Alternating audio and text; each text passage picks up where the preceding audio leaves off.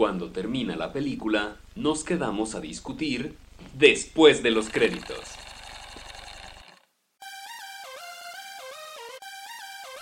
Bueno, pues estamos en otro episodio de Después de los créditos. Yo soy Diego y estoy con Germán. ¿Cómo estás, Germán? Hey, pues aquí, mira, disfrutando de mis vacaciones de Semana Santa. No sé. Todavía no empiezan, pero Todavía para faltan, ¿verdad? más sí. Es del futuro. Pues para que si ustedes están escuchando esto en el futuro, entonces O quizás en sus Sí. vacaciones de verano. serán sus vacaciones de... O sus vacaciones de Navidad, tal vez, ¿verdad? O sus vacaciones de por vida. Sí, sus vacaciones de por vida, porque ya se jubilaron. Felicidades por su jubilación. A nosotros, a nosotros nos falta como 30 años más, pero yay.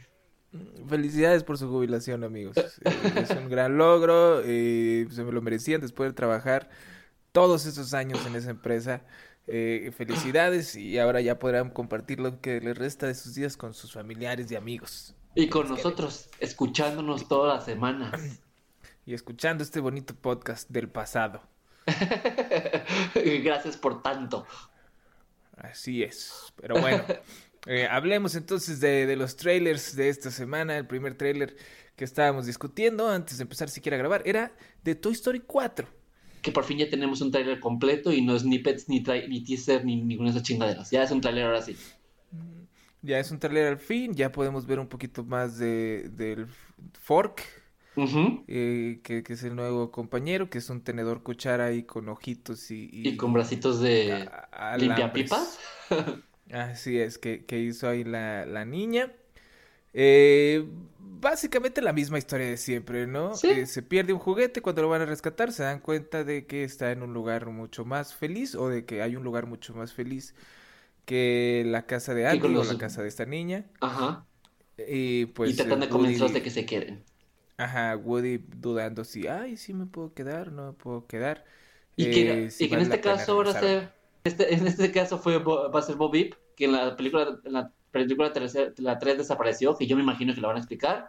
Y no creo que la vayan a poner como la villana, pero quizás sí va a ser como el- la que va a intentar tentar a Woody de irse al otro lado y al final van a quedar como con un acuerdo de agree to disagree. Ya somos felices otra vez. Sí, exacto, van a andar ahí cucando, van a andar viendo ahí qué show. Sí, algo así. O sea, y, y digo, a final de cuentas sigue siendo la misma historia, que, que- creo que desde la, bueno, en la primera no es tanto así, pero de la segunda para adelante, en la que siempre le pasa a Woody, porque Woody es el protagonista y siempre va con alguien acompañado a descubrir nuevos mundos. Y que al final se va a terminar quedando con la niña, pues es, porque- es para que haya más películas. Pero la Claro. parte bonita y utópica de vivir fuera de la, de la mano de los niños, conociendo nuevas personas, es lo mismo de siempre. Se ve interesante, sin embargo. Ah, mira, eh, lo, mira eh, por lo menos explican ahí ya ah, más o menos ya entendemos pues de dónde iban a salir el pollo y el, y el oso. ¿no? Que como se ve ahí que es una feria, obviamente. Digo, no sé por qué no se nos había ocurrido. Bueno, a mí no se me había ocurrido. Si tú radio escucha o, o podcast escucha, ¿Escucha? eh, lo que sea, persona que escucha. Si se le había ocurrido, pues eh, felicidades, pero yo estoy bien idiota. Entonces, a mí no se me había ocurrido, yo decía que van a tener que hacer, probablemente van a pasar por alguna feria, eh, pero no había pensado que pues se fuera a desarrollar en una feria, ¿verdad? Y, y, y es una lógica, a final de cuentas, creo que la feria es lo único que les, falta, que les faltaba. Ya pusieron al kinder, ya pusieron un hotel. Creo que, que hacía falta una feria. De lo siguiente va a ser, no sé, un cine o algo así. Es lo O sea, no, y era, y era muy obvio que les hace falta una feria, por eso hicieron la 4, ¿no? O sea, dijeron, claro. "Ah, pues necesitamos más feria. Ah, pues Lo- hay que lo hacer otra de Toy Story para que mucha gente le caiga a ver y tengamos mucha feria. Ah, Híjole, andas bien chistorete el día de hoy. Germán Gallardo estando, pero. Así es, stand-up comedy 24-7. Eh, Ah, me, me llamó mucho la atención, o creo que lo que más se me antoja ver es la parte en la que se ve que están como en una mansión y empiezan a perseguirlos como unos muñecos de ventríloco, que es algo diferente. Dije, ah, eso se ve interesante. No creo que dure mucho, pero por lo menos se ve diferente. se ve súper creepy. Sí. Se ve súper, súper creepy. Eh, y, y pues si yo fuera niño, a mí me daría mucho, mucho miedo. Un chingo de miedo, sí. También espero, y estoy cruzando los dedos, y se me hace que lo habíamos platicado antes, que el personaje del Forky, Sporky, que es la cuchara de tenedor, te- va- va- vaya a hablar de algo de diversidad. Porque al parecer eso es lo que hace, lo están orientando, ¿no? Como que eh, no es ni un cuchillo, ni un tenedor, ni un juguete, es lo que él quiere hacer. Entonces estaría interesante. Pues sí, podría, podría, digo, ahí vas a tener un poquito de, de, que no, no importa quién seas, no importa de dónde vengas, lo que importa es, es tu propósito en la vida. ¿no? Lo que tienes en el corazón de juguete. Sí, yo creo que, yo creo que por ahí la van a armar, porque pues obviamente el tenedor no sabe de dónde viene, no sabe que que está haciendo de su vida, él pues él quería nada más ser un tenedor cuchara, ¿no? Y ahora resulta que es un maldito juguete y él, y él no, tiene como esta crisis de identidad y, y Woody ahí como que le va a andar diciendo, mira, lo que importa es eh, que ahora, lo que eres ahora, no lo que, no cómo naciste ni... Y entonces, pues sí, creo que ahí va a tener ya un poquito sí te va a querer ella. Ajá, yo creo que un poquito de, de diversidad en cuanto al mensaje, lo cual está bastante bien, muy chido para, para los niños de hoy. Eh, A ver qué tal, a ver qué tal. Yo espero que sí, espero que, que esté, chida, obviamente. Pero ya, yo ya Pixar ya le he perdido mucha fe. Aun cuando me gustó mucho, por ejemplo, Increíbles 2. Pero ya las tramas, las tramas, las, las premisas y, y, los desenlaces y los giros de tuerca ya están vendidísimos. Entonces. Y, y, desde el principio te los. O sea, ya desde el principio sabes cuál va a ser la vuelta de tuerca. Ya estamos tan acostumbrados. Creo que ya le está pasando como a Shyamalan que todo el tiempo quiere hacer vueltas de tuerca y también desde el principio están cantadísimos, o sea, ya no saben cómo esconderlo. Como ya se volvió a su signature move, es como, ah, sí, esta va a ser y esto es lo que va a pasar, y así se va a acabar, pero yay. sí, entonces pues habrá que esperar y ver qué show, pero pues es pensar, o sea, si no estoy Sí, sí, no, no, no realmente, o sea, no hacen malas películas. Te iba a decir, no decepciona, de repente sí decepciona, pero no son malas películas. Es rara la vez que decepcionan, pero cuando lo hacen, decepcionan mucho. sí, exacto. Pero bueno, ah, hablemos del segundo tráiler. Eh, vimos ahora también el segundo tráiler completo o el segundo tráiler ya en forma de John Wick 3 para sí, Y... hasta acá sentí la salpicadera cuando lo viste, de la emoción, de verdad. mira, estaba así de que me temblaban mis manitas de, hasta, de la emoción. sí, hasta le hacía durante el video, así, que no podía, no podía. ¿Soltabas grititos? Wow, es, es buenísimo. Hay una escena en, en el trailer en el que se está, en la que se está peleando con un cuate. El cuate le saca un cuchillo y se lo avienta y John Wick abre las piernas y entonces le cae como justito eh, abajo de la entrepierna. Y entonces... de... Ajá, y entonces agarra el cuchillo y se lo avienta de regreso al cuate. Y luego cortan, obviamente, porque es un tráiler, no pueden enseñar toda la escena. No sé qué pase en ese intervalo. Y la siguiente escena es ahora John Wick persiguiendo a este cuate mientras este cuate se va arrastrando hacia atrás. Pero él, no sé de dónde saca, de la manga saca como otros tres cuchillos y pum, un cuchillo al pecho, otro cuchillo al pecho, otro, al mismo cuate. Entonces es Uf, es muy satisfactorio. Y, Halle Berry. tuvo muchos orgasmos. Sí, claro, ¿no? Halle Berry con sus dos perros ahí persiguiendo gente. Es, es Esa fue la parte que más me emocionó. Se me hizo por lo menos diferente ver y, que bueno, el personaje de Halle Berry al parecer pelea con sus perros, que se ve en una escena que sale, que avienta el perro y luego le avienta un cuchillo. Sí. Eso me emocionó. No, no. Esta escena en la que va, va arriba de un caballo eh, con pistolas y luego katanas y luego cambia arriba de una moto. Es el tráiler se ve ridículamente hermoso. Entonces, sí. espero ya. espero están, abrazando su ridiculez ahora sí con todas las ganas del mundo. Claro, claro. No, yo creo, creo que la han hecho desde la primera. Eh, creo que nada más eh, la están eh, variando lo suficiente. La están variando como, como se supone que deben para una trilogía, ¿no? O sea, no puedes. Claro. La 2, como, como ya había mencionado, la 2 a mí se me hace un poquito eh, se siente todavía muy parecida a la 1. La tratan de expandir más, pero siento que el, tratar de expandir más la echaron a perder porque la historia, como ya he mencionado antes, se me hace que está muy por todos lados.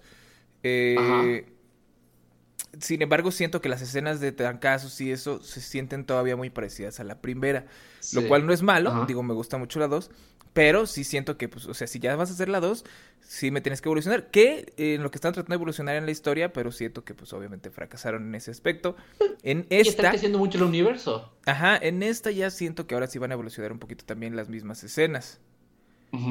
Entonces. Lo que me impresionó mucho, bueno, se me hizo un dato curioso, es que en la, pues, en la, en la 2, una de las villanas era Ruby Rose, y en la, en la 3 es otra chica que no sé cómo se llama como siempre, pero también es de, pero sale en Orange is the New Black y las dos actrices están saliendo en Orange is the New Black, entonces creo que los productores están buscando como mujeres badas en esa serie, al parecer. claro, claro, claro, pues sí, es, este Es una chulada. Todo lo que rodea a, la producción y dirección y actuación y, creación en general, pues, de John Wick es una chulada. Es, es un, una bocanada de aire fresco a las películas de acción de hoy en día y que, que es muy bienvenida, que es justo lo que necesitaba. Porque ya habíamos tratado de tenerla con Taken, ¿no? Había llegado Taken con Liam Neeson tratando de salvar Pero tenía una fórmula demasiado reciclada. Sí, pero, o sea, la 1, esto era lo que queríamos. Queríamos trancazos bien coreografiados y, y, y, grotescos, pues, que no fuera nada más, que no se vieran como de película de acción de los noventas, ya. O sea, los trancazos bien dados, que se vea cuando se le quiebra el brazo al cuate, que se vea cuando le metes el trancazo en el cogote y el cuate se atraganta con su propio... Sí, es, eso queríamos. Y se que hicieron una muy buena coreografía. Ajá, y entonces hicieron la 2 y la 3 y como que se les olvidó que eso era lo que nos había gustado de la primera, entonces... Y bueno, también supongo que era muy difícil ya poner a Liam Neeson a meter caratazos. Sí, ya está viejito, ya no se puede. Claro. Entonces llega John Wick y dice, espérense, espérense, todavía, todavía se puede, todavía se puede, aquí está. Y hacen dos, dos joyas de película, viene la tercera, el tráiler este último trailer, véanlo si no lo han visto, si ustedes no se les antoja John Wick, si no les gustan ese tipo de películas, véanlo, dense aunque sea un tantito de, chance de verla, es, es, de las mejores películas de acción, si no las mejores películas de acción eh, que están saliendo en, esta época. Yo debo decir, yo no soy muy fan de las películas de acción y vi la segunda de John Wick y me detuvo, pero vi este tráiler y, me emocionó. O sea, es raro que una película de acción me emocione y esta sí me emocionó. Entonces sí, sí, sí debo reconocérselo valen, valen mucho la pena, pero pues sí.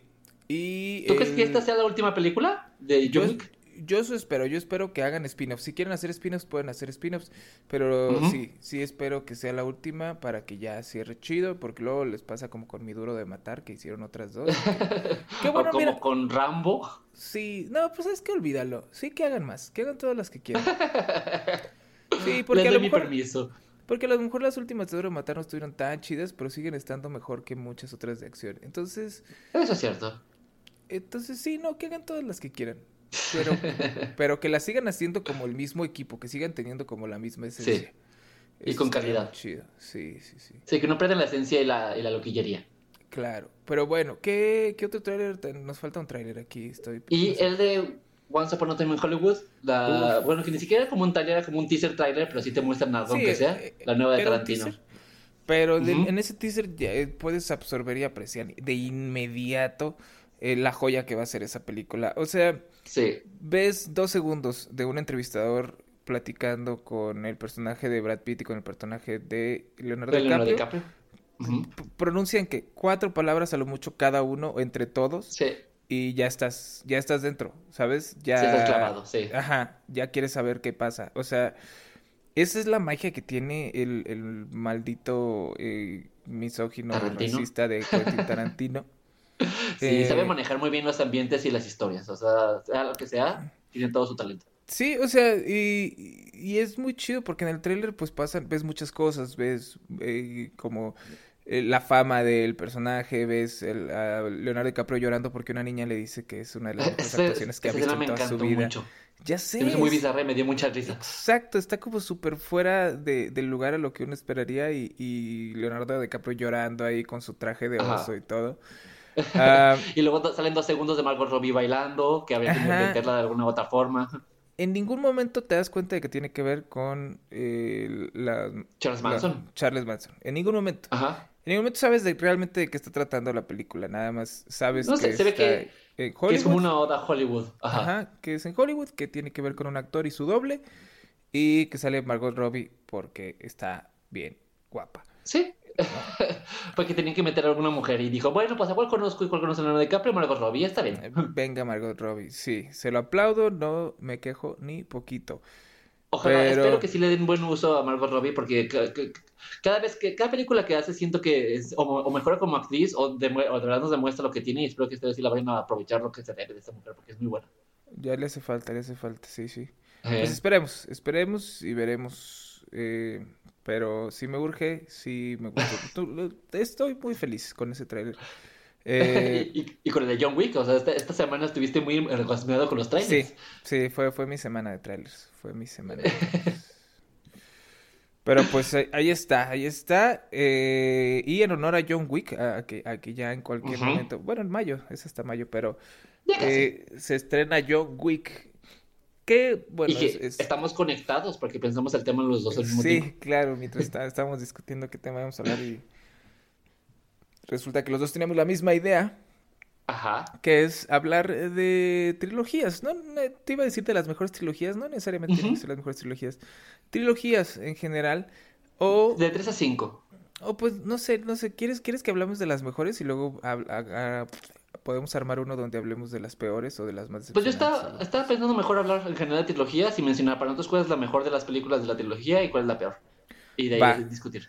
Ok, esta es la situación. Vamos a hablar de trilogías. eh, Y cada que alguien mencione una trilogía, vamos a hacer como un mini debate para poner cuál es el top de esas Ajá. películas. O sea, cuál es, cuál es la uno, o sea, cuál es la mejor, cuál es la segunda mejor, cuál es la tercera mejor.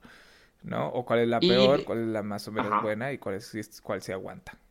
Y si hay, y también vamos a considerar también de 4 y de 5, si las hay o si, si nos da el tiempo. Sí, en caso de que tengan cuarta o quinta parte, se, se pueden considerar. Tratamos de no considerar más arriba de 4 o 5 porque entonces ya podríamos abordar un tema mucho más extenso Para otro de, podcast. ajá, de, de- de otro podcast, exacto, algún otro episodio. Pues comenzamos Ajá. entonces, eh, Diego, eh, yo ya llevo mucho rato hablando, entonces comienza tú, por favor. Eh, una trilogía. ¿cuál es tu favorita y por qué? Yo creo y quiero empezar, digo, ya que tenemos el tema con Toy Story. tenemos a, la, pues, hasta ahorita, la- no, no contemos Toy Story 4 porque no la hemos visto no no hemos sabido y tomamos la como una trilogía, con la, de la Toy Story de la 1 a la 3. Para mí, creo que es, pues que parte también son, es la trilogía con la, que, con la que crecimos, porque empezó cuando teníamos que 10, 11 años y terminó casi cuando estábamos en la, en la carrera. O sea, el tiempo que se tomó Pixar y Disney en, en hacer las tres películas fue un gran tiempo y creo que al mismo tiempo que nosotros íbamos creciendo, también iba creciendo Andy y también iba si- sintiendo como que iba pasando el tiempo. Entonces, eh, de, de- alguna u otra forma tiene como un lugar muy importante en nuestros corazones.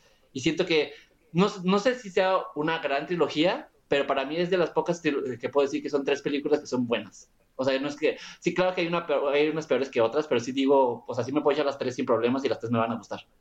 No sé si sea porque están muy bien hechas o porque tienen un lugar en mi corazón.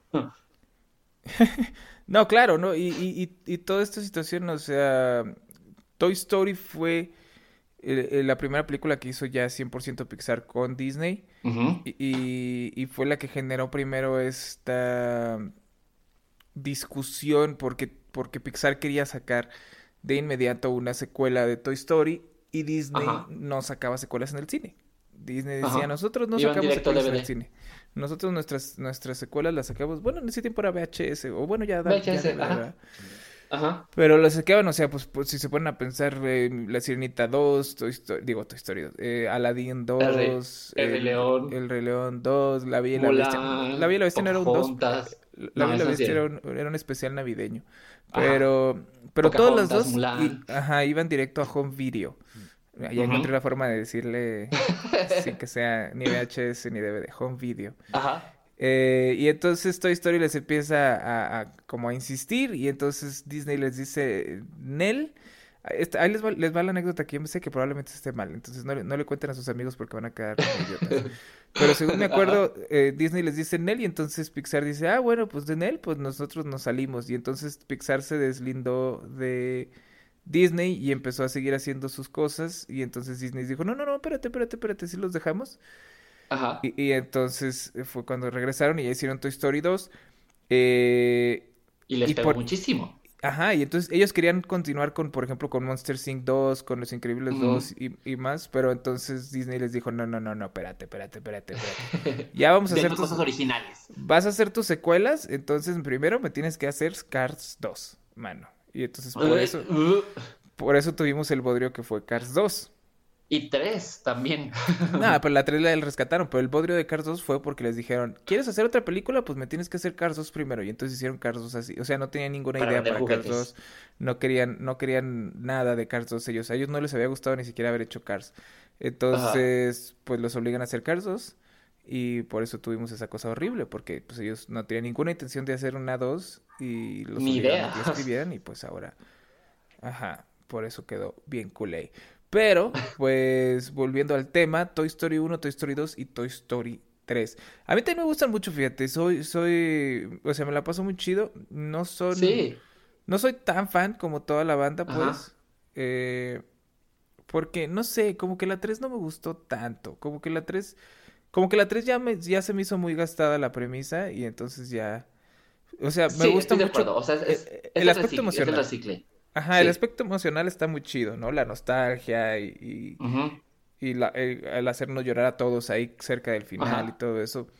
Pero, pero en general, sí, o sea, siendo objetivos, pues no está tan buena. Pues, ah, de hecho, yo siento que es como un recicle de la 2, pero más emocional y ser- tratando de cerrar ciclos. O sea, es como, ok, la 2 nos funcionó, hay que aplicar un poco la fórmula de la 2, pero hay que ponerle algo emocional porque evidentemente la gente que vi- vio, que vio la 2 ahorita ya son adultos y entonces hay que, hay que unirlos, hay que, hay que hacer que se sientan conectados con el personaje de Andy que también ya es un adulto que va a la carrera. O sea, hay que, hacer- Exacto. hay que terminar de cerrar este pedo emocionalmente. Y lo lograron, a mí me hizo llorar muchísimo. Sí, pe- pero por ejemplo, a mí me, me divirtió mucho más la 2. Sí, claro. Pero por ejemplo, la 2 no me gustó mucho el aspecto del el cuate este de los juguetes o el, o el gordito este, el, el vaquero gordito, el minero Joe. ¿El Joe? ¿Algo Joe? Ajá. El Sí. apestoso, apestoso Pete. El aspestoso Pete, ándale. nos- y los dos hemos dicho Joe, ¿qué nos pasa? Andamos muy conectados, pero, pero mal. Ah, No como debe ser. sí, pero no me gustó tanto ese aspecto, pero aún así me divirtió mucho más la 2 que la 3. Creo De- que los a ver, personajes entonces- de la 3 me gustan más. Los personajes de la 3 me gustan más porque en el 3 tienes a Barbie y a Ken. Y Sí, así. Barbie se roba el- la película. Ajá. Pero en la 2 me divertí, me divertí mucho más. Sin embargo, eh, digo, tiene mucho que no veo la 1. Y hace poquito alguien me dijo, es que tienes que volverla a ver para que veas que no es la mejor. Pero para mí la mejor es la 1. Entonces, lo que te decir, eh, en, en tu top, ¿cómo serían? La mejor sería la 1 y luego la 2 y luego la 3. Sí, yo creo que ahí, ahí sí serían. Yo, a, mí me pasa, pero porque, porque yo, de, cuando me pongo a pensar en las películas de Toy Story, la que siempre me viene primero a la mente es la 2. Porque aparte de que se me hace la más divertida, creo que es la que tiene un poco más de coherencia narrativa, en el que es más entretenido, por lo menos me parece más entre- entretenido que la primera o la tercera, en la que no es nada más de ir a salvar a, a, por ejemplo, la primera que ir a salvar a Buzz y a Woody, que es eh, ir a salvar a Woody porque los flipearon para hacer algo diferente, pero aparte de eso me metieron todo el pedo de Jesse y siento que metieron como más chistes más divertidos, que para mí el- la 2 es la más divertida, la mejor, luego la 3 y luego la 1. Sí. y, y- y la 2, por todo, eh, creo, que simplemente para mí Jesse es lo mejor. Y la canción que tiene, la de cuando alguien me amaba, cantada por sentidos opuestos, me parece muy bonita. Bueno, sí, creo que, creo que sí, ¿no? Creo, o sea, es lo que te digo, tendría que ver otra vez la 1 para, para salir de ese dilema de si vale la pena Ajá. o, no tanto como yo me acuerdo, porque según me dicen, no, es que vela otra vez y es pura nostalgia lo que, lo que te acuerdas, porque la neta está bien, está Ajá. bien lenta y está bien aburrida. Y... Ajá. Ah, pero pues va, Bueno, y te- aparte la te lo 1 doy. la, la uno, la uno tiene también cosas muy citables. Yo todavía me acuerdo así de con María Antonieta y su Vanita. Son Tenía- Sí, tenía sus cosas. No, claro, tenía, tenía lo suyo, tenía lo suyo. Pero Sí. bueno, bueno, eh, vamos, vamos eh, a hablar de la primera trilogía. Yo creo que debíamos de haber hablado, Diego. Yo, yo creo que es de las trilogías más importantes. Eh, y más que nada porque quiero, quiero que, que quitemos un, un rumor que anda circulando en redes sociales ahorita. No, Ajá. señores, no va a salir una serie de Netflix de ni un remake de Netflix de Volver al Futuro. Ah, no. No el que está saliendo con. Eugenio de digo, con Jim Con Carrey y, alguien más. Sí, Y así ese es. La parte mexicana con Jim Así Carrey, con Jim que hicieron un póster pirata. Así es, es un póster hechizo, es de otras dos películas, las fotos. Robert Zemeckis, aparte el Robert creador, Zemeckis, director ajá. y escritor. Ajá, de las primeras tres autor. películas de Volver al Futuro. No va a dejar jamás que se hagan más películas de Volver al Futuro mientras él esté vivo. Probablemente vivo, a los dos meses de que se muera, alguien va a comprar los derechos y van a sacar el Sí, sin pedos. Probablemente. ¿Tiene Pero- hijos como para que sus hijos tampoco lo dejen? Creo- según yo sí tiene hijos. A Pero- a sus hijos diciendo, no, a nadie le dé los derechos de volver al futuro a nadie. Ay, bueno, pero mira, eso dijeron también de la de García Márquez y García y ya vendieron los derechos en friega. Es cierto, Y, sí. y tam- y pero también de- decían eso de Tolkien y mira, Tolkien también. Pero bueno, de Tolkien fueron hasta sus, sus nietos, si no me acuerdo. Sí, ya. Ajá. Pero el punto es ese, no va a ocurrir, señores, mientras Robert No. Zemeckis esté con vida, no va a ocurrir ningún remake, ni ningún spin-off, ni, ni Y nada que tenga que ver de con Robert. Zemeckis. Sí, Robert Zemeckis, él ya dijo que él ya hizo todo lo que quería hacer con la saga de Volver al Futuro, que él no la quiere volver a tocar, que es algo que para él así está perfecto. Y entonces no va a pasar nada. Ahora, ¿está realmente perfecto? No, no realmente, no está realmente perfecto. ¿Por qué? Porque Volver al Futuro 3 es popó. Básicamente. Eh, qué bueno que estamos los dos de acuerdo con eso. Sí, hablemos, hablemos de Volver al Futuro. Pero... Ajá. Ah, no, Didi, adelante, ibas, ibas a decir algo. Ah, ¿qué te decir? Que, que, Volver al Futuro 3 le hicieron nada más para sacar dinero. O sea, literalmente se ve como que vamos a dejar abierta la 2 y la 3 vamos a hacer para sacar dinero y nos vale verga. la historia nos vale verga. Los personajes nos vale verga, pero van a venir todo el mundo a verla porque ya vieron a la 2, entonces ahí les va una historia pedor. Sí, exacto. El, la 1, miren, la 1 es una joya. La 1 es una obra maestra de la cinematografía en el sentido de que estás explica explicando, explica explicando Me parece muy eh, interesante, pero muy extraño. Le estás explicando a un montón de morros, porque es una película familiar, es una película infantil. Sí. Le estás explicando a un montón de morros cómo funcionan las paradojas del viaje en el tiempo.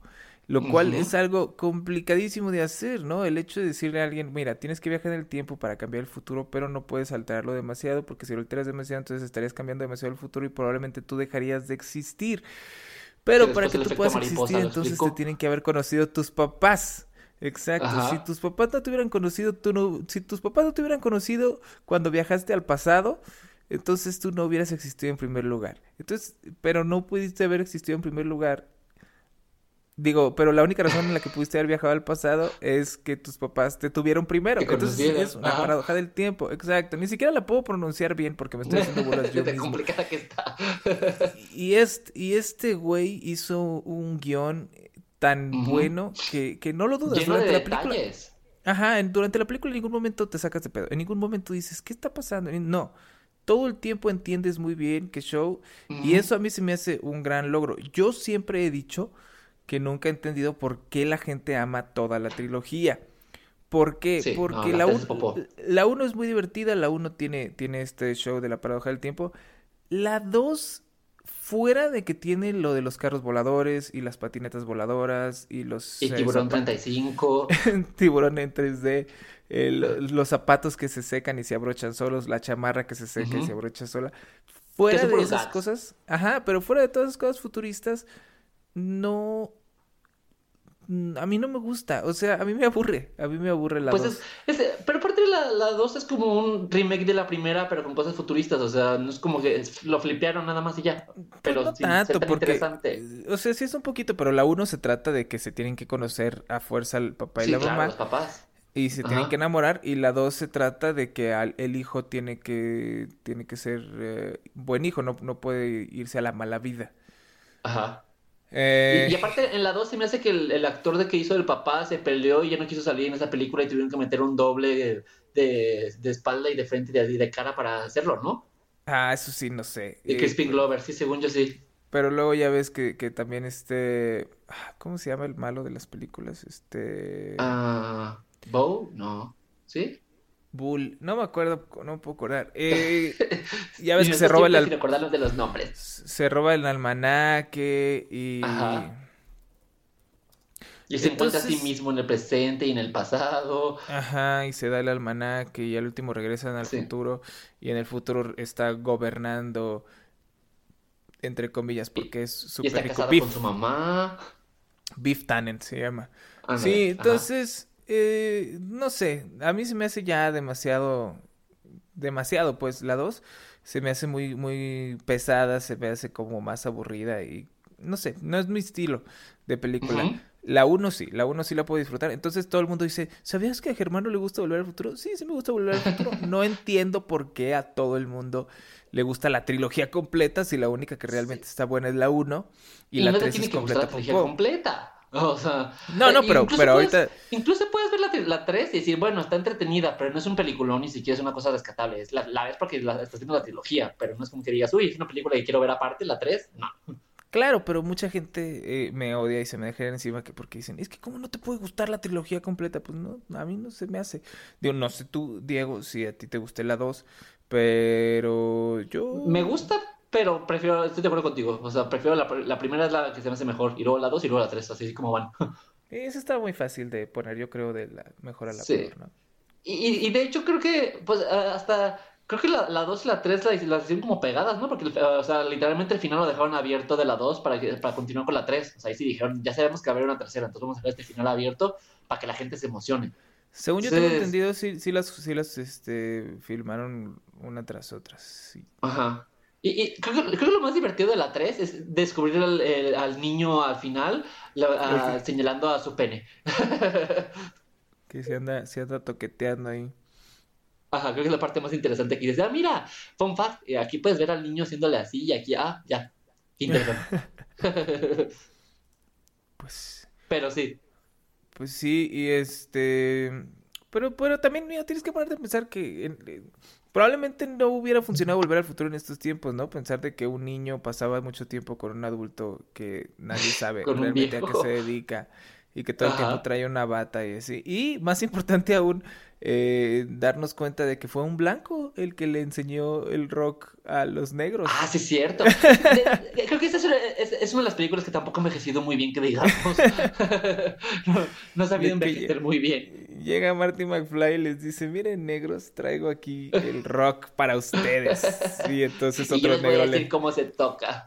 Sí, le marca a Louis Armstrong y le dice, mira Louis, vas a querer escuchar esto. Y tú dices, ¿qué? Ahora resulta que fue un blanco el que le enseñó muy bien. Y, tampoco es un poco, es también es un poco problemático el pedo del, de cómo, de cómo retratan al papá y a la, mamá, como que el papá, el papá es, sea, como que el, el beef eh, media acosa a la, a la, mamá y luego el otro, el otro, tiene que salvarla, o sea, como que te ponen a la mamá como esta damsel in distress, que es como lo normal sí, no, películas, pues. O sea, y es tan damsel in distress que hay una parte de la película en la que, verdad, piensas que Marty McFly eh, se la va a dar, pues, ¿no? Y tú dices, ¿qué? Esto sí, está, claro. Esto está muy creepy. es, tu, mamá, Martín.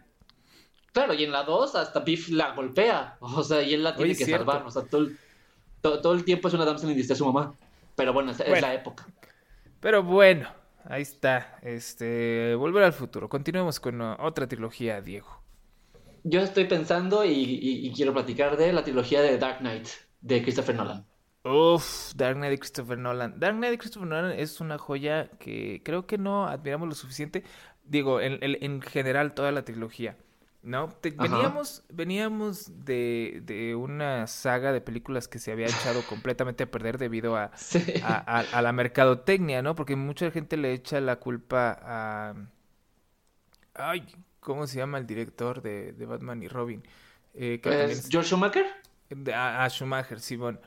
Eh, que le echan la culpa a él, que digo, en, parte sí es su culpa, pero eh, yo he visto varias entrevistas donde él dice, pues es que, oye, es que acabamos Batman Forever y me dijeron, nos urge que hagas otra película ya. Y él dijo, no, no, ajá, no, no tengo tiempo de hacer otra película ahorita, ni tengo muchas cosas, otros proyectos en puerta. Y él dijo, pues mira, si no lo haces tú, ah, vamos a conseguir a alguien más que lo haga. Y entonces George Schumacher lo tuvo que hacer todo así de volada, el casting, por eso cambiaron La Batman Robin es donde sale George Clooney, ¿no? Donde sale George Clooney, donde sale Arnold Schwarzenegger, donde sale Alicia Silverstone con sus pezones. Ajá, es que es, un chiste, es un chiste gigante. A mí me divertía ah, mucho el pedo de Uma Thurman. Creo que es la única que se veía que estaba divirtiendo muchísimo en la película y que estaba haciendo su cagadero, nada más. pues todos están divirtiendo mucho en la película. Schwarzenegger está, o sea, Schwarzenegger dice, ah, sí, también. Ice to meet you. O sea, es. sí, cierto. Eh, eh, no, entonces tenemos esta cosa que, que la, la, las productoras llevaron al piso, ¿no? Destruyeron por completo, así, saturaron al mercado de superhéroes chafas, echaron a perder el, el, mundo de los superhéroes. Esto fue en 1997, cuando salió Batman y Robin, y, que echó a perder ya cualquier, cualquier intento de Batman para siempre. Y luego tuvimos la suerte de que, de que empezó X-Men por ahí, empezó Blade por ahí a salir. Spider-Man. Y de repente Christopher Nolan llega y dice, ¿saben qué? Quiero hacer otra película de Batman. Eh, y confíen en mí, van a ver. Y, la quiero hacer seria, mano. Y entonces, ajá, entonces es una cosa eh, eh super fuera de lugar, pues. Es una cosa que, que, que, nadie esperaba en ese momento. Llega Batman Begins y y, aquí en México, de hecho, pasó siempre en el Gloria. No sé si en Estados Unidos haya tenido un poquito más de, mm, Y no duró mucho la cartelera, aparte. No, por eso te digo, aquí en México, yo me acuerdo que, bueno, yo en ese tiempo vivía en, Torreón, para empezar, ¿no? Pero yo me ah, acuerdo que, que salió la película y luego yo le platicaba a mis amigos de que la había visto y me decían, ¿de qué estás hablando? O sea, nadie se había dado cuenta de que había existido una película nueva de Batman. Ajá. Eh, eh, y, y, fíjate, o sea, lo curioso es que antes de siquiera hacer la película, Christopher Nolan se llevó a todo el, a todo el crew a una función privada, a un screening privado de Blade Runner. Y después de que salieron de verla, les dijo, así quiero que hagamos Batman. Con ese, con ese mood, quiero que se vayan con esta estética. sí, entonces, entonces es, es, este... Es una cosa muy impactante, que es una cosa que, que, le dio forma a muchas películas de hoy en día. De, le puso la base al, por lo menos a, DC otra vez, ¿no? O sea, puso en la mira a películas de DC de nuevo, a final de cuentas. Exacto, sí. Entonces Batman otra vez estuvo de regreso, ¿no? Y Batman Begins... es entretenida, pero no es la mejor. definitivamente no es la mejor, porque pues para eso tenemos The Dark Knight. The Dark Knight es... Una joya. discutiblemente la mejor película de Batman que existe. Sin pedos. Eh, y, discutiblemente. yo creyendo. No, sí es. Para mí, creo que aparte de, que tiene la, historia que por lo menos me parece que es más cohesiva, o sea, tiene sentido, no, siento que todos los detalles de la película fueron bien pensados y no hay como un detalle que digas, ah, esto porque es aquí, o sea, todo tiene sentido. Y aparte tiene al Joker de Heath Ledger, que yo digo, eh, mi idea sigue siendo el mejor Joker que ha habido con todo y que, que fue una, una, actuación un poco tanto exagerada, creo que por lo menos yo pude entender más cuáles, los, cuáles son las motivaciones del Joker y, no, y, y, lo pude ver como algo más humano, no tan caricaturizado como sus otras interpretaciones. Sí, es, es una cosa que cambió por completo el juego, ¿no? Que cambió la forma eh, de, de, ver todo el show y, y en especial, o sea, Heath Ledger se voló. Y que nadie le creía. Se voló la barda, ¿no? Mucha gente cuando vimos que habían casteado, pues, habían puesto a Heath Ledger como el Joker, fue así de, mm, ¿qué tiene que ver Heath Ledger con el Joker? Y hubo una, o sea, todavía, no, todavía, no, estaban tan fuertes las redes sociales, pero lo poco que había, había todo el mundo está encabronado y cómo es posible y, y qué va a pasar y van a deshonrar al Joker y mira, ¿de quién te burlaste vos? Mira de quién te burlabas. Sí, ¿no? Y, y entonces, pues, eh, lamentablemente fallece Heath Ledger, tienen que hacer The Dark Knight Rises. su Oscar póstumo. Claro, ¿no? Este, eh, Christopher Nolan dice, pues miren, no tenemos Joker, yo no voy a poner a otro actor como Joker, entonces vamos a poner a Bane y a Ra's al Ghul y, y, a Dalia al Ghul como los malos de la tercera. Eh, muchas fallas ahí, muchos, muchos errores de continuidad, muchos hoyos en la trama. Demasiados villanos, ¿no? También. Sí, claro, una saturación de villanos como suele suceder. Le pasó lo mismo que Spider-Man 3. Em, pero vale la pena. Creo que es una de las mejores trilogías que hay de superhéroes. sí, sí. Eh, ahora que lo pienso, podría ser la mejor trilogía que hay. Yo, yo siento que de, de, Night Rise, de, de Night, Dark Knight Rises lo que por lo menos a mí se me hizo más respetable aparte de todo el tema de Batman es, siento que Selena Kyle también fue una siento que fue un buen un buen casteo a Hathaway como Selena Kyle creo que le quedó bien y e hizo bien su papel o sea sí, sí, sí hizo un, un personaje interesante Sí, vale, vale la pena. O sea, no es una mala película, ni mucho menos. Simplemente pues veníamos De, de, una obra maestra que era de Dark Knight. Sí. Eh, y pues nos traen esto que pues está medio difícil de digerir si lo comprobamos con la primera. Entonces, a ver, ¿tú cuál sería tu primer, segundo y tercer lugar en cuanto a mejor y peor? Pues yo creo que sería segunda, tercera y primera. O sea, la segunda siempre en el primero, la tercera luego en el segundo. Para mí, por el pedo de, de Selina Kyle y que también me parece, me, gustó cuando truenan a Batman y lo mandan al agujero y intenta salir y toda la analogía se me hizo chido. Y la tres por ser la pues la primera película que empezó todo, pero yo creo que sí, la segunda es la, que yo pondría en mi primer lugar. ¿Tú? Sí, creo que, creo que también por ahí va. Es que, no sé, pelearía un poquito ahí la 3 y la 1 porque la 1, aunque no esté tan buena, tiene el mérito de haber iniciado todo el pedo, entonces... Sí, claro. Pero, pero para, para mí se siente un poco más lenta. O sea, como estaba poniendo las bases de todo lo que iba a hacer, a, a veces siento que se cae y, va- y, y- y se alenta un poco y como que quiere hacer, como que siento que no sabe qué quiere hacer. Si un drama, si una película de acción, si una película de superhéroes, o sea, siento que es como una mezcolanza, como que todavía no se ubicaban bien qué es lo que querían hacer con esa película, que luego ya lo retomaron en el género en las otras dos, pero en la primera como que eran tantas cosas que querían hacer que siento que no supieron bien cómo, cómo enfocarla bien. Un buen punto, sí, sí. Bueno, sí tiene razón. Así que entonces 2-3-1, creo que es el, Ajá.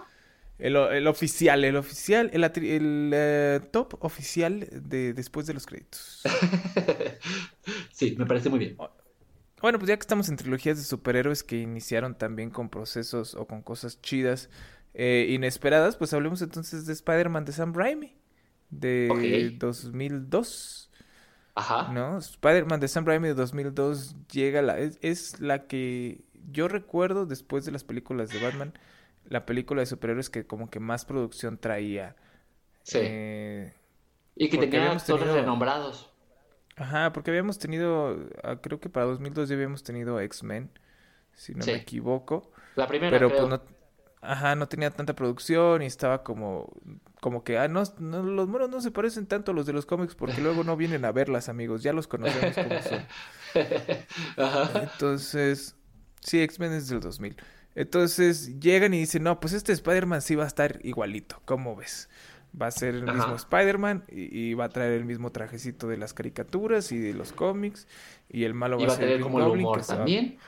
que sí se va a parecer al Green Goblin de los cómics porque también va a traer su máscara y todo.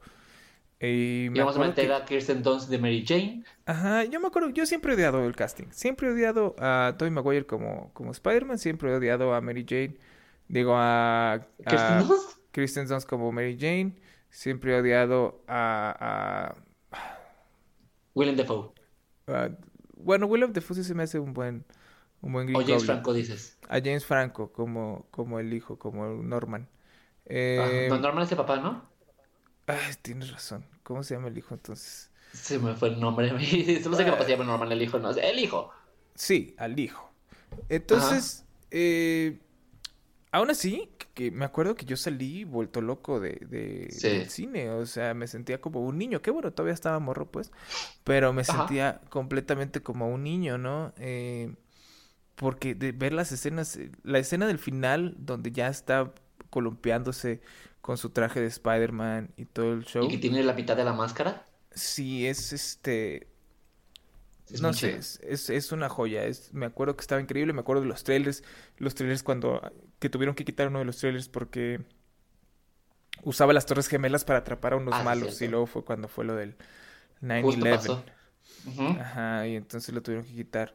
Pero me acuerdo que me la pasé muy, muy bien. Luego recuerdo haber visto la 2 y que la 2 me ha decepcionado mucho porque yo estaba chavo y yo quería, yo quería chingadazos, yo quería cosas de superhéroes y la 2 Y la ya dos se onda más más, en pedo filosófico, ¿no? ajá, de, de, de lo que costaba ser un superhéroe, de si valía la pena mandar a, a la basura tu vida personal por estar rescatando gente y que No, y también te veces- ponían el pedo de, de qué es lo bueno que, que realmente quiénes son los buenos y quiénes son, quiénes son los malos, porque no te, te ponen a Doc Ock como bueno, pero como malo, pero también como una parte gris de que lo que está haciendo no es tan malo, o sea, como que te ponen a preguntarte qué, qué es lo bueno y lo malo en este mundo, pues. Sí, no, y además de que Spider-Man pues hacía cosas buenas, pero aún así había gente que, que no lo quería, ¿no? Entonces, Ajá. eh, pues es este arco que también está en los cómics de cuando tira la máscara, ¿no? De Sí. cuando decide dejar de ser Spider-Man, que es, es un muy buen arco y hace poquito la volví a ver y, y también Ajá. se me hace que está muy bien hecho. Eh, y sí, me gustó mucho más de lo que me había gustado cuando la vi cuando era morro. Y luego Ajá. tenemos la, la. Alfred Molina es un buen Doc Ock. Mm. a mí se me hace que sí está bien. No, a mí sí me hace que está un poquito sobreactuado. Pero Ok. Pero eso es pero en en general- tiene que ser exagerado. no tiene que. no. Pero bueno, da igual. El punto es que luego tenemos la Ajá. 3, que la 3 es donde le dicen, le dicen a Sam Raimi, Sam, necesitamos, eh, vamos a hacer spin-offs. Entonces necesitamos que ya metas a Venom y Ajá. necesitamos que nos metas también al Sandman. Y, Y Sam también Raimi a- oye, pero pues A Gwen que- Stacy. y a Gwen Stacy y, y Sam Raimi así, oye, pero pues es que yo, mi película nada más quería que el malo fuera ya el Duende Verde. No, pues no, man.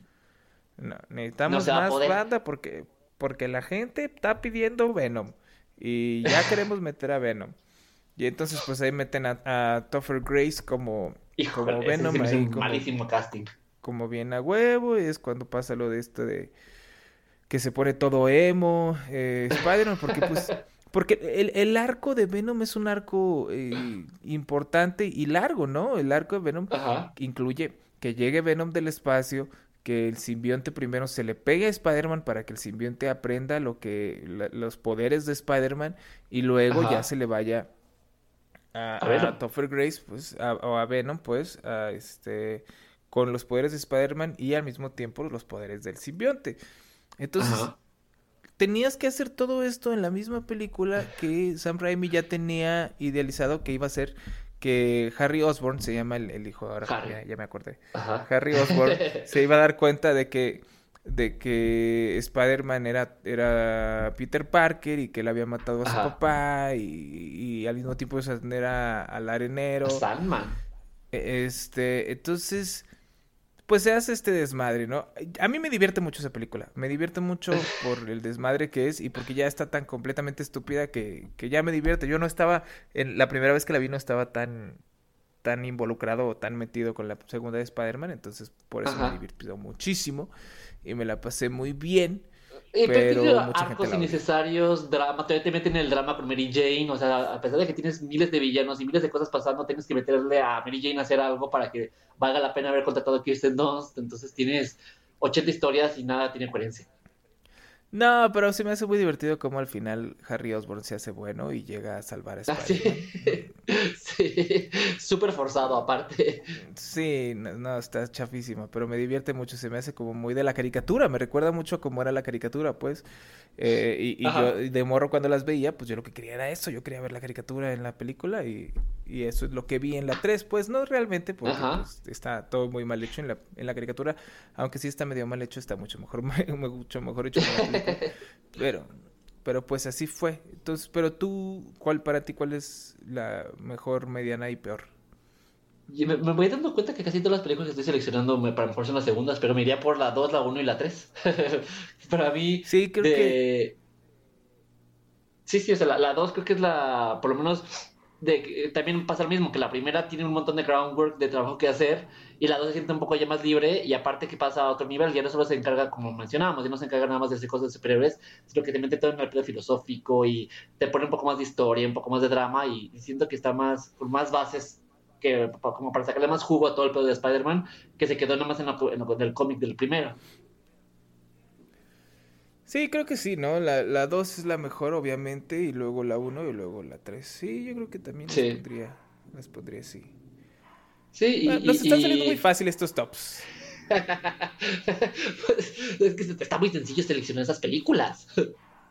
Sí, habrá que seleccionar un top más difícil. Vas, vas, vas, búscate, búscate un top más difícil.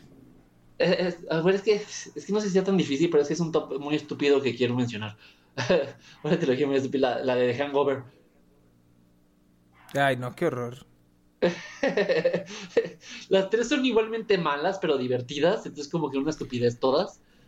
No, no Pero- creo que sean malas. No, no creo que, bueno, la 3, excepto la 3, pero no La tres creo que sean así malas, malas. O sea, creo que la 1, obviamente, por alguna razón fue el éxito que fue, ¿no? O sea, está... Sí, pues tiene buenos Es chistes, es divertida. Ajá, es una película estúpida que es que, que sabe hacer los chistes que tiene que hacer y sabe jugar con las cosas que tiene que jugar.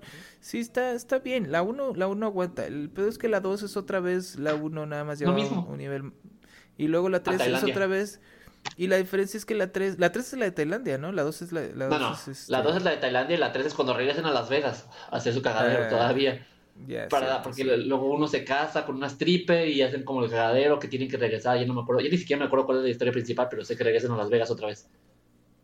Wow, sí, pero ¿qué? Son malas, son muy malas Son- las, las, las secuelas, pues. Sí, la Eh, única interesante es... es- la primera. Y creo que es la, la película que hizo famoso a Bradley Cooper, a final de cuentas. Es lo único que podemos agradecerle a Han- Hangover. Gracias por darnos a Bradley Cooper. Sí, wow. Sí, Sí, creo que la porque 3 antes ya de ni siquiera la iban a sacar. ¿no? La 3 sí está. Mm, tienes razón. Sí, la 3, no, es una, es una trilogía que se fue oh, yendo de, de De mal en peor. más a menos. Sí, sí, fue, fue chance de perder. No, y la 3 Na- también la nadie quería- para sacar dinero. Ajá, la 3 ya ni, nadie la quería. ¿No? Y, y, y, y hasta, hasta se ve que está hecha con, la, con hueva. O sea, es como de que, bueno, hay que sacar otra película. ¿Qué vamos a hacer? Pues hay que regresarlas a Las Vegas. Se ve que en esa parte se divirtieron mucho y funcionó y la gente le gustó. Vamos a Las Vegas de nuevo. Y es como que, ah, bueno. Sí, no, es que... La, a ver, es que la 1 era la que valía la pena.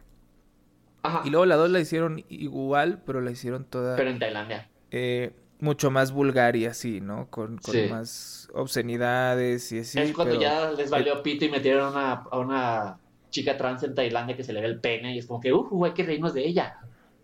Ajá. Y luego la 3 ya la tratan de hacer como más, más seriezona, más de acción y tampoco les Ajá. sale. Sí, quisieron hacerlo más de acción y no les Ya. funcionó. Que, eh, creo que es la que los, drogan y los dejan aventados en el desierto. Y tienen que regresar porque, ah, porque secuestraron, creo que también secuestraron a su amigo otra vez y tienen que ir a salvarlo. Chale. No, Se me pues, hace. Algo así, ya ni me acuerdo. Wow, pues muy buenas, muy, muy buenas trilogías que mencionas, Diego. De todas las trilogías que hay del mundo, y entonces te ocurre el- la de Hangover. Muy bien, Diego. Había que Pero ver la trilogía pues, mala, eh, pues.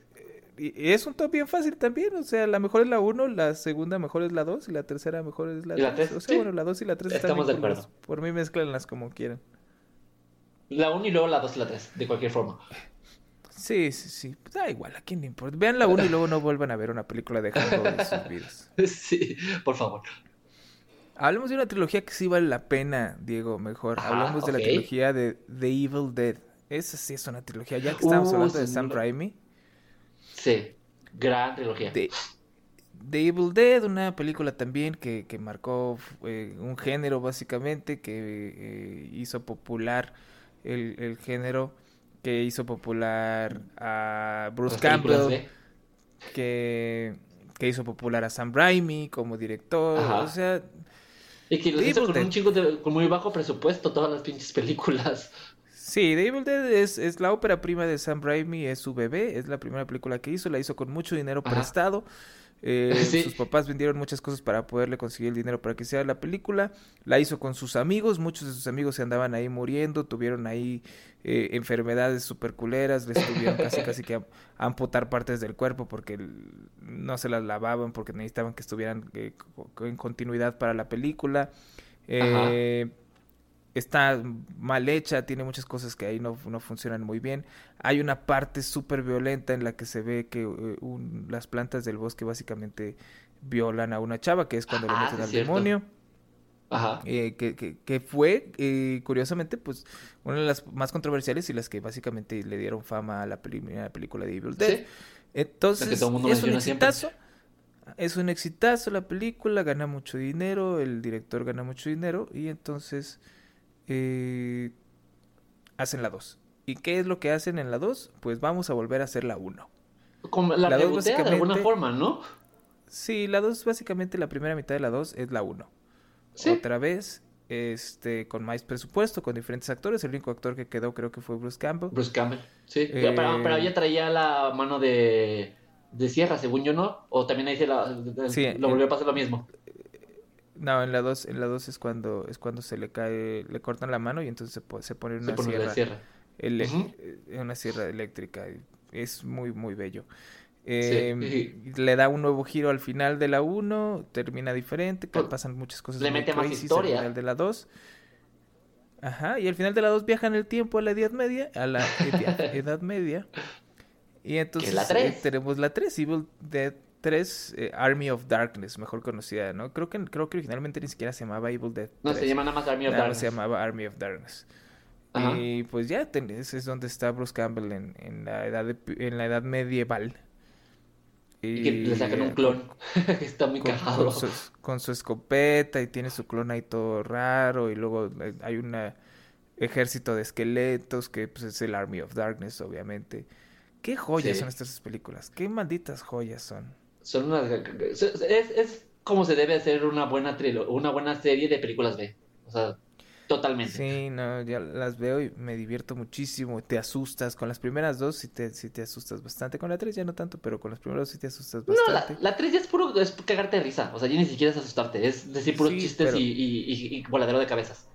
La amalgama que hace Sam Raimi entre terror y comedia es, es algo muy difícil de lograr y Sam Raimi lo ha logrado más de una ocasión. Es un maldito genio. Gracias Dios que existen las películas de Evil Dead. Gracias Dios que existe Sam Raimi y que existe Bruce Campbell. Malditas joyas que son. Y, y que aparte, y que aparte de esa trilogía, eh, después de un chingo de tiempo, fue lo que motivó, lo que motivó que, sa- que sacaran una serie que también es muy buena y también tiene tres temporadas. Si pueden verlas, verlas. Claro. A mí me gustó mucho. Sí, se llaman Ash vs. The Evil Dead. Que curiosamente, de hecho, Ajá. también este Sam Raimi sale, digo, Sam Raimi, Bruce Campbell sale en todas las películas de ¿Sí? Spider-Man. ¿De Spider-Man? En las tres películas de Spider-Man, en la, en la trilogía de la que hablábamos hace unos minutos, Ajá. en todos los, en cada una sale Bruce Campbell haciendo un papel diferente. En Ah, eso todas es, en todas es el que ayuda a Spider-Man a algo. Pues es que son como mejores amigos Sam Raimi y, y Bruce Campbell, ¿no? pues sí, son muy compas. Pues oye, es que Sam Raimi no sería nada sin Bruce Campbell y Bruce Campbell no sería nada sin Sí. Sam Raimi. O sea, es... sí, que, que después de Evil Dead se la pasó saliendo en puras películas B. Bruce Campbell como que se, que se enfrascó ya en películas B y Ash Pues-. Pues es que realmente no es un muy buen actor, entonces no, le quedaba de otra. Sí, pues lo, lo- lo que sabía hacer y lo que le salía bien. Así es. Pero bueno, entonces Pero- a ver cuáles serían, cuáles serían tu, tu top ahí de, de mejor a la peor, Diego. Voy a empezar otra vez con la 2. para, para mí la 2 me gusta mucho porque creo que el, el reboot y la forma en la que, en la que modifican la historia poquito me parece mucho más entretenida y más divertida y con más coherencia que la primera. Aparte que la 2 tiene el pedo que se corta la mano y se pone, empieza a pelear con la mano y hace un cagadero hasta que se pone la mano de sierra. O sea, todo eso para mí sí me es una joya. O sea, toda la- todo lo- todos los elementos que comparten, que forman la, la segunda película, para mí es como la, la parte perfecta. O sea, tiene la parte lo, lo suficiente de gore, lo suficiente de comedia y lo suficiente de película B como para divertirme. O sea, yo me iría segunda, primera y tercera. Sí, fíjate que yo creo que me voy exactamente igual. Sí, la 2 es la mejor obviamente porque pues es como el reboot de la primera, pero con unos toques diferentes, pero la primera aún así, al ser la primera, es una maldita joya, tiene muchísimas cosas que valen Sí, la claro. Y la 3, pues sí, aunque no es la mejor, no quiere decir que es mala, no es nada despreciable, simplemente la 2 No, no. son unos monstruos. Sí, no, no. Y, y la 3 termina de cerrar, no, de, no, no con un bang como la primera o la segunda, pero es una muy buena forma de cerrar la trilogía. O sea, creo que. De- de- o sea, después de la 2, ¿qué más pudo haber hecho que viajar en el tiempo? Hasta, hasta lógico me parece. O sea, ya pusimos posesiones satánicas, asesinatos. O sea, ¿qué es lo que sigue? Pues viajar en el tiempo, claro. Es lógico. Sí, claro, claro. Pues nos queda espacio para una trilogía extra. Ok. ¿Qué te parece si hablamos de, no es trilogía, sino quintología de Alien? Eh, ya hablábamos eh, que en su tiempo, o sea, 1979 Ajá. es la película de Alien, 1979. Los efectos especiales de que, que se presentan en la película de Alien son unos malditos monstruos. Y la- las- los, los prostéticos para hacer el Alien. Sí, el- o el- sea, todo, o sea, yo me pongo a pensar, si yo hubiera visto Alien en 1982, 84, 85, eh, cuando, cuando estuviera Ajá. morro, ¿no? Digo, yo nací hasta el 87, pero si lo hubiera visto en el 85, Ajá. Me hubiera muerto, me hubiera cagado durísimo de, de- Jamás, o sea, me la pasaría diciendo, ¿cómo hicieron esto? Esto se ve súper Sí. real. Ahorita ya lo ves y ya ves muchos plásticos, ya ves muchas ahí cosillas que levantan ahí con hilos, lo que sea, ves que es un cuate disfrazado.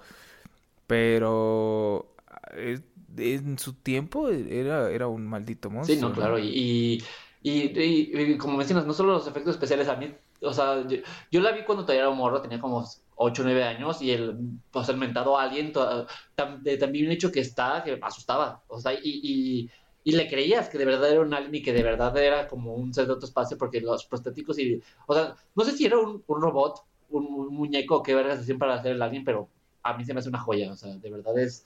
Y, y, que a la, y que a la fecha todavía sigue siendo como, pues están muy adelantados a, a su época con, con todo lo que hicieron. Sí, y luego tienes Aliens, que es la 2, que deja de volverse tanto una película de terror, terror, y se vuelve más como una Un película de, guerra, de soldados en el espacio, ¿no? Una space opera. Y, ajá, y qué joya, qué joya es Aliens, ¿no? Ya con, Sí. con su hija ahí involucrada, con la máquina esta que con la que anda disparando. Es, es- tiene todo lo que El robot gigante amarillo que le ponen. Ajá. Todo lo que te funcionó de la 1 lo agarras, lo transformas y lo mejoras para hacer algo todavía eh, mucho mejor en la 2, ¿no? La 2 es... Claro. Uf. O sea, es tan Es- es- buena la 2 que, que, que es otra película 100%. O sea, o sea Sí. es, podría, bien haber sido... primera. Podría haber sido un reboot, o podría haber sido Sí. un spin-off, podría haber sido otro universo donde dijeran, ah, pero Ajá. acá también existen los aliens. Este, eso puede haber sido la 2 nada más. Es, uff, qué joya es la 2. Y luego tienes la 3, que la 3 que tiene el- como el mismo problema que tuvo que, que tuvo la de Batman y Robin, ¿no? También fue Ajá. así como que, oiga, necesitamos que la hagan de volada. eh, ¿La 3 la hizo Ridley que- que Scott o ya no? no, no, la, la primera, la primera la hizo Ridley Scott, la segunda la hizo James Cameron, la tercera la hizo Ajá. David Fincher. Ah, sí, cierto. Ay, bueno, pues todos direct- directorzazos aparte. Claro, pero la diferencia fue que a David Fincher, pues fue así que lo agarraron en bajada y le dijeron, necesitamos ya que salga esto en corto. Eh, muchas de las cosas no, no eran cosas como, digamos, aprobadas. Entonces, eh, entonces por eso la 3 pues salió así como salió. Como chile mole y picadillo también. Sí, entonces, pues, es que... ah, es, Y luego es- está- es complicado, el cine es complicado muchas veces, ahorita ya no tanto, ahorita ya es un poquito más fácil porque ya puedes andar dando la información por internet y la gente, el público ya como que se calma más, entre comillas, y así. Sí, que ya Pero es antes era de la que, mano, es que ya. si no hacemos otra película se nos va a ir. El hype. Ajá, entonces se nos va a ir, mano. Si, si, si no, si no hacemos otra, se nos va a caer este show y ahorita estamos ganando un buen de lana y hay que sacar la película Oye, y así. Y aparte hubo seis años de diferencia. Bueno, un montón. De la primera a la segunda fueron siete. Y de la segunda a la tercera fueron seis. Mm, tienes razón. Y aún así, Sí, o pues, sea, decidieron sacarlas con tanto tiempo de, de separación. Sí, no es este. Y luego está la 4 también, que la 4 es... Estoy viendo que es... No sabía que el guion lo había hecho Joss Whedon de la 4. Ah, sí. Pues mira, pero Sí. mira, de la 3 hasta, hasta David Fincher la odia. David Fincher hasta él mismo llegó a decir de que hasta que no hay persona que odie más esa película que, que yo mismo. ¿Que él? Ajá. que, que lo hizo muy a huevo. Sí, porque eh, eh, el estudio le pidió reshoots y él dijo no, gracias. Y entonces mejor se peló. Como David Fincher el- eh, eh, pero entonces como el estudio, sí, por eso que te digo, como el estudio le pidió reshoots y él se peló, entonces la edición final de la película pues ya no la hizo él, entonces él hizo todo menos la edición que pues como lo más importante. Sí, claro, pues es el que tiene la idea. Sí, este, Luego la 4 es donde sale Winona Ryder. Así es. Y luego y luego de la 3 es que estoy muy estoy muy fijado yo con la 3 porque porque se me hace muy gacho cómo terminar la trilogía de esa manera, pues. Porque Sí. la 3, te digo, se va, se va David Fincher y entonces la termina editando la Fox ellos solos y sale una popó y. David Fincher la odia y entonces eh, después como en, no sé en qué año sería, sacaron un Blu-ray que traía el Assembly Cut. Ajá. Que, que se supone que es como lo que él había alcanzado a editar antes de pelarse. Ajá. Pero él no lo, él no lo terminó personalmente. O sea, él, él no fue y checó. Oigan, el Assembly supervisó. sí es el que yo hice. No. Ajá. Y él dice, y le han preguntado que qué, qué opina del Assembly Cut, y él dice, la verdad no tengo ninguna opinión porque no lo he visto ni lo pienso ver. O sea, uff, Tan me, así que lo me gusta mucho, me gusta mucho como David Fincher odia tanto Alien 3, que a mí no se me hace tan mala película, sí se me hace como que un cambio de ritmo bastante chafa en comparación Pues con está la 1 y la 2. X. Pero te me hace que tiene lo suyo. Se me hace que todavía Sí. vale la pena un poquito. La 4 es la que sí, no, gracias. Ya, La se cae du- durísimo. O sea, que fue como de, bueno, ya vimos que la 3 sí nos pegó, pero no tanto. Entonces vamos a hacer otra. Vamos a meterle a otra chava, vamos a meter a Winona Ryder y vamos a hacer nuestro cagadero y a ver qué pasa. O sea, siento que fue como, vamos a agarrar esto y vamos a meterlo a la pared y, que lo- y a ver qué pega. Y total, tú mete a aliens, mete a matanzas, espacio, lo que sea, X, adelante. Sí, la de Resurrection, la 4, ¿verdad? Sí. Nada más para estar Sí. seguro de que no estaba, No le estoy tirando popo a la... No sé si es la A 4. la que no. sí, o sea, la 4, pues es muy. Am, ¿Cómo se dice? Es víctima de su época, creo yo. Sí. Eh, que fue una muy mala pues, época era- para películas de acción. Ajá, era la, era la, la época muy de que todas las parecían videos de MTV. Fue por la misma época donde salió la de Godzilla, ¿no? Que tanto criticamos la vez pasada. Ándale, también más o menos. Sí, pues es de 1999 Alien Resurrection. Digo, 97. Ajá. Alien, Alien Resurrection es 1997. Entonces, pues sí, era la época, en la, era los noventas, ¿no? Era todo, era cool, todo era, era, era rad, todo era, todo tenía actitud. Y así, Sí. Godzilla es de 1998. Sí. Eh, pero sí, sí fue una forma muy cool ahí. Eh, sí fue así como que todo el mundo dijo, ay, van a sacar otra de Alien, qué bueno, a ver si ya con eso se redimen de la 3. Y tómala. Y toma, para que sigan perdiendo. Que ya aparte fue un director súper desconocido. es Jean, Jean-Pierre Jonet. No, pues wow. El de Alien Resurrection. Oye, pero a mi Jean-Pierre Jonet no me la digas director desconocido, mano. ¿Cómo me lo estás diciendo Jean-Pierre Jonet, director desconocido? Ay, pues no, no me suena de otra película, perdón. No, carnal, va, mira, te voy a decir, te voy a decir las cosas que ha hecho. Hizo La ciudad de los niños perdidos. Ah, la de hizo Amelie. Amelie. Ya. Hizo, hizo A Very Long Engagement. No, no sabía que era el director de Emily. Retiro lo dicho. Hizo Delicatessen también. Entonces, ahora sí, son películas que no tienen nada que ver a lo que él está acostumbrado, pues. pero es un buen director, pues. Sí, sí, tiene razón. Con, con Amelie está bien. Lo paso. Pero bueno. Y ahora sí ya nos pasamos de todo este con el, con el tiempo, Diego. Pu- pues ya, terminemos con esto. Terminemos con esta masacre, señores. Pues ya, ya, este, el top, ¿cuál sería tu top entonces? ¿Quieres que de consideremos Alien a- de esa- de esa ¿Quieres que consideremos a Prometeo como parte de Alien o no? No, no, esa es otra trilogía, Prometeo y la Y de Alien es Covenant, pero, pero eso es parte de Alien, porque se llama Alien Covenant. Covenant.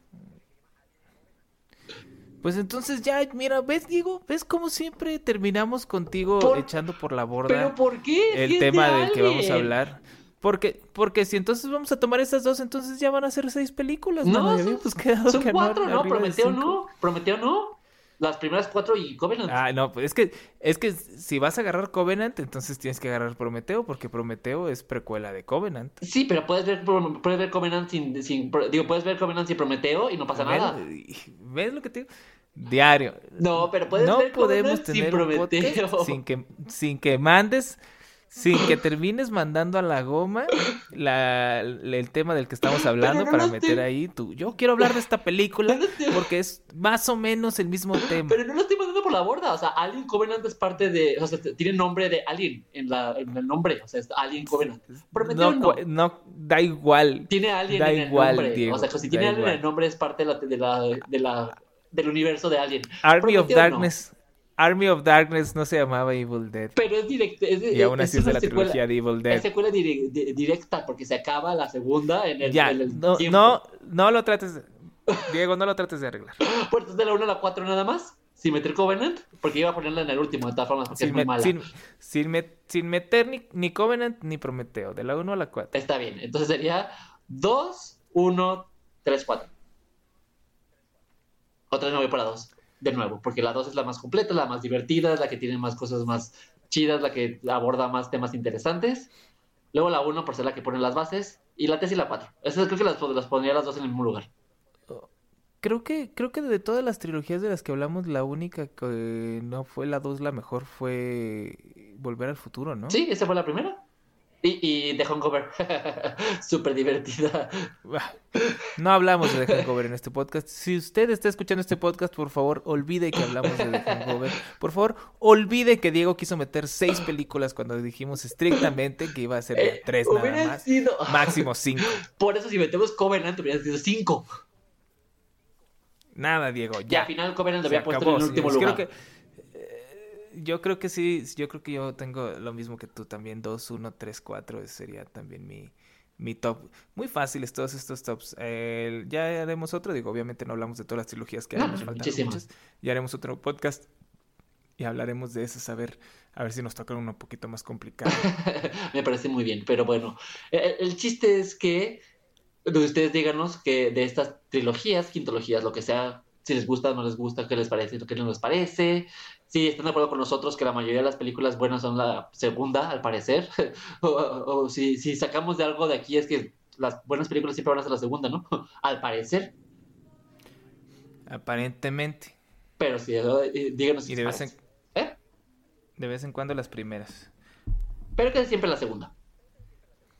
Sí, sí, casi siempre. Y bueno, Germán, tus redes sociales.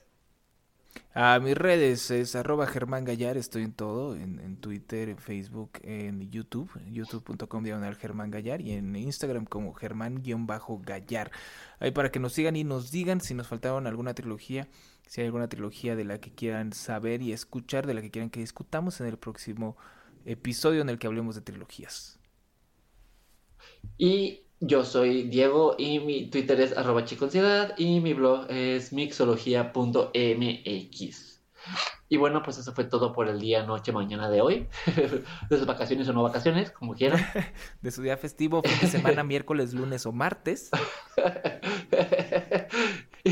esperamos que se le haya pasado muy bien y muchas gracias. Germán, de nuevo, muchas gracias por tu participación. No, gracias por invitarme, aquí estamos siempre. A la orden. Y nos escuchamos la próxima vez. Vale, bye, bye, bye. Muchas gracias. Bye. Después de los créditos.